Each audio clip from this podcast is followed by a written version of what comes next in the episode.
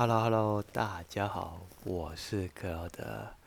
这次我们来分享《三字经》第三十二则《三字经》。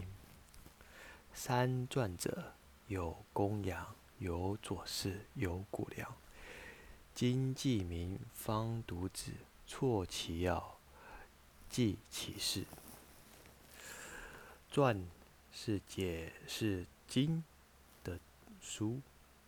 有鲁国公羊高写的《公羊传》，有与孔夫子同年代的左丘明所写的《左传》，还有汉朝谷梁次所撰著的《谷梁传》。这三本传都是针对春秋注解。其中，《左传》使用编年记事的题材，最令人称道。举凡天子诸侯之事，兵歌礼乐之文，兴衰存灭之一，都记载得很详细，是研读春秋。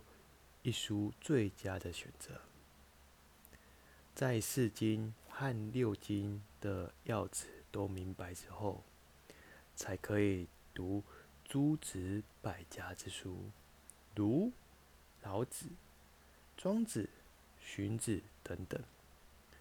但由于诸子百家之书太多，卷帙浩繁。其内容固有可取之处，但并非完整正确。只要选取其中对我们有德行、学问有帮助的精华来研读就可以了，可不是吗？好，今天的分享就到这里。